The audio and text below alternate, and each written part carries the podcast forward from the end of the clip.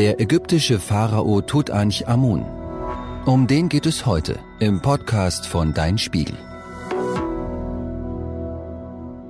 Vor 100 Jahren wurde das Grab des Pharaos Tutanchamun gefunden. Bis heute fasziniert dieser eher unbedeutende ägyptische Herrscher die Menschen. Wie er gefunden wurde und was dann passierte, das erfahrt ihr jetzt. Die Mumie eigentlich haben seine Einbalsamierer doch alles richtig gemacht. Als Tutanchamun im Alter von 19 Jahren verstorben war, wollten sie seinen Körper für das Jenseits vorbereiten und ihm so ein möglichst gutes Nachleben ermöglichen. Also drangen sie mit einem Haken in seine Nase ein. Sie brachen ihm das Siebbein am hinteren Ende der Nasenhöhle und zerquirlten sein Gehirn. Anschließend legten sie den Leichnam auf den Bauch, sodass die halbflüssige Hirnmasse durch die Nase abfließen konnte. Den leeren Schädel füllten sie mit Harz, dann wurden die Organe entnommen, in Natron eingelegt und in Gefäßen verstaut. Auch der restliche Leichnam wurde mit Natron behandelt, um ihm die Flüssigkeit zu entziehen. Einbalsamiert und in Stoffbahnen gewickelt, blieb der Körper für das Nachleben im Jenseits erhalten. Den Weg dorthin würde Tutanchamun in einem Boot zurücklegen. So wird es auf einem Schrein in seinem Grab dargestellt. Ein weiterer Schrein zeigt, wie er im Jenseits von Osiris, dem Totengott, empfangen wird. Tutanchamuns Grab sollte ein Ort der Totenruhe sein. Mehr als 3200 Jahre hielt sie an. Dann ging der Rummel los. Der Sensationsfund. Alles begann vor ziemlich genau 100 Jahren. Bis zum Jahr 1922 wurden im Tal der Könige 61 Grabstätten entdeckt. Viele Ägyptologen und Schatzsucher glaubten, dass es dort nichts mehr zu holen gäbe. Doch Howard Carter war anderer Meinung. Er vermutete dort das Grab des Pharaos Tutanchamun. Jahrelang suchte er danach, bis am 4. November 1922 angeblich ein Junge, der für die Wasserversorgung von Carters Arbeitern zuständig war, über eine Stufe stolperte. Weitere Stufen wurden freigelegt. Carter sah ein königliches Siegel und wusste, dass er einen besonderen Fund gemacht hatte. Er benachrichtigte seinen Geldgeber, Lord Carnarvon, der für die Öffnung des Grabes aus Großbritannien anreiste. Am 26. November war es soweit. Carter schlug ein Loch in die Grabwand und erspähte dahinter wundervolle Dinge. Kostbare Statuen, prächtig bemalte Truhen, zerlegte Streitwagen. Es ist das einzig nahezu intakte königliche Grab aus der Zeit des alten Ägyptens, das jemals entdeckt wurde. Carter und sein Team sollten zehn Jahre brauchen, um die mehr als 5000 Objekte aus den vier Räumen zu untersuchen, zu dokumentieren und zu verstauen. Das dauerte unter anderem so lange, weil Carter die ägyptischen Behörden öfter verärgerte und sie die Arbeiten deshalb stoppten. Das Freiheitssymbol Ägypten wurde jahrhundertelang von fremden Machthabern regiert, zuletzt von den Briten. 1922, also als Tutanchamuns Grab entdeckt wurde, erlangte das Land seine Unabhängigkeit. Für die Menschen in Ägypten war dieser Fund damals sehr wichtig, sagt die Historikerin Christina Rix.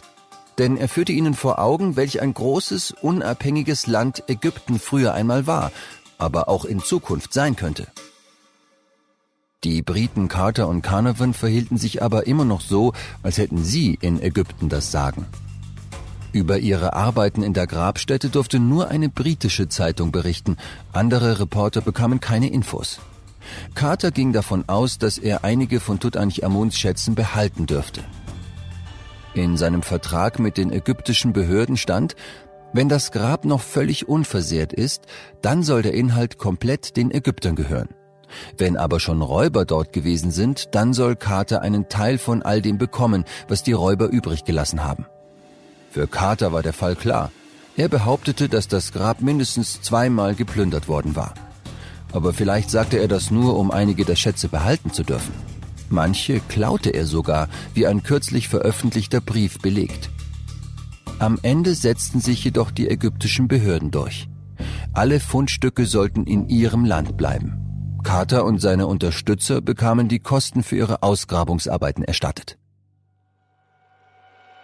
Der Medienhype. Die Nachricht vom Fund des Grabes verbreitete sich um die Welt. Songs wurden über ihn geschrieben, Keksdosen mit Motiven aus der Grabkammer verziert. Christina Rix vergleicht Tutanchamun mit einem TikTok-Star. Das soziale Medium gab es damals zwar noch nicht, dafür Zeitungen und Magazine. Die druckten Geschichten, die zuerst in der britischen Times erscheinen durften, nach. Christina Rix meint, weil die Fotos aus der Grabkammer so gut waren, konnten sich die Leserinnen und Leser vorstellen, selbst dort vor Ort zu sein. Und weil niemand zuvor von Tutanchamun gehört hatte, beflügelte er die Fantasie. Die Leute konnten sich alles Mögliche über ihn ausmalen. Die Nachricht fiel zudem in eine trübe Zeit. Der Erste Weltkrieg war vorbei. Viele Männer waren jung gestorben, so wie Tutanchamun. Auch dieser Teil der Geschichte sprach viele Menschen an. Und dann waren da noch die Gerüchte um einen möglichen Fluch, der auf der Grabkammer gelegen haben soll. Lord Carnarvon starb kurz nach deren Öffnung an den Folgen eines Moskitostichs. Angeblich sollen zu seinem Todeszeitpunkt alle Lichter in Kairo ausgegangen sein. Diese ganze Fluchgeschichte ist natürlich großer Quatsch, der vermutlich von Carter selbst mit in die Welt gesetzt wurde, um seinen Fund bekannter zu machen. Doch sie zeigte Wirkung. Tutanchamun war ein Weltstar. Und Fluchgerüchte hin oder her, die Menschen strömten nach Ägypten. Der Tourismusmagnet. Viele hundert Touristen kamen in den Jahren nach der Grabentdeckung ins Tal der Könige. Überall sei das Klicken der Kameras zu hören gewesen, hieß es damals in einer Zeitung. Doch nicht nur in Ägypten zog Tutanchamun die Massen an. Seine Schätze waren in vielen Museen auf der ganzen Welt zu sehen. In den USA besuchten in den 70er Jahren mehr als acht Millionen Leute die Ausstellung. Ähnliche Erfolge verspricht sich auch das große ägyptische Museum, das im Frühjahr 2023 nahe den Pyramiden von Gizeh eröffnet werden soll. Alle Objekte aus Tutanchamuns Grab sollen dort gezeigt werden. Viele werden aufwendig restauriert. Nachdem der Tourismus während der Corona-Pandemie in Ägypten einbrach, will man durch die Ausstellung neue Gäste anlocken.